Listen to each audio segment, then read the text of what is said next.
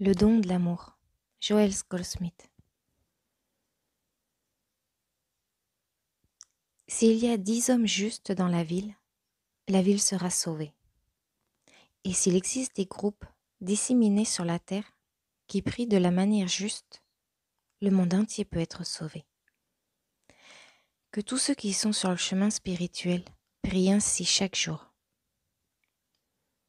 Je ne suis pas en ce monde pour acquérir ou accomplir quoi que ce soit. Je suis ici en tant qu'instrument de Dieu pour porter témoignage de sa présence. Je suis né pour une seule raison, à savoir que Dieu, par mon intermédiaire, puisse être manifesté sur la terre.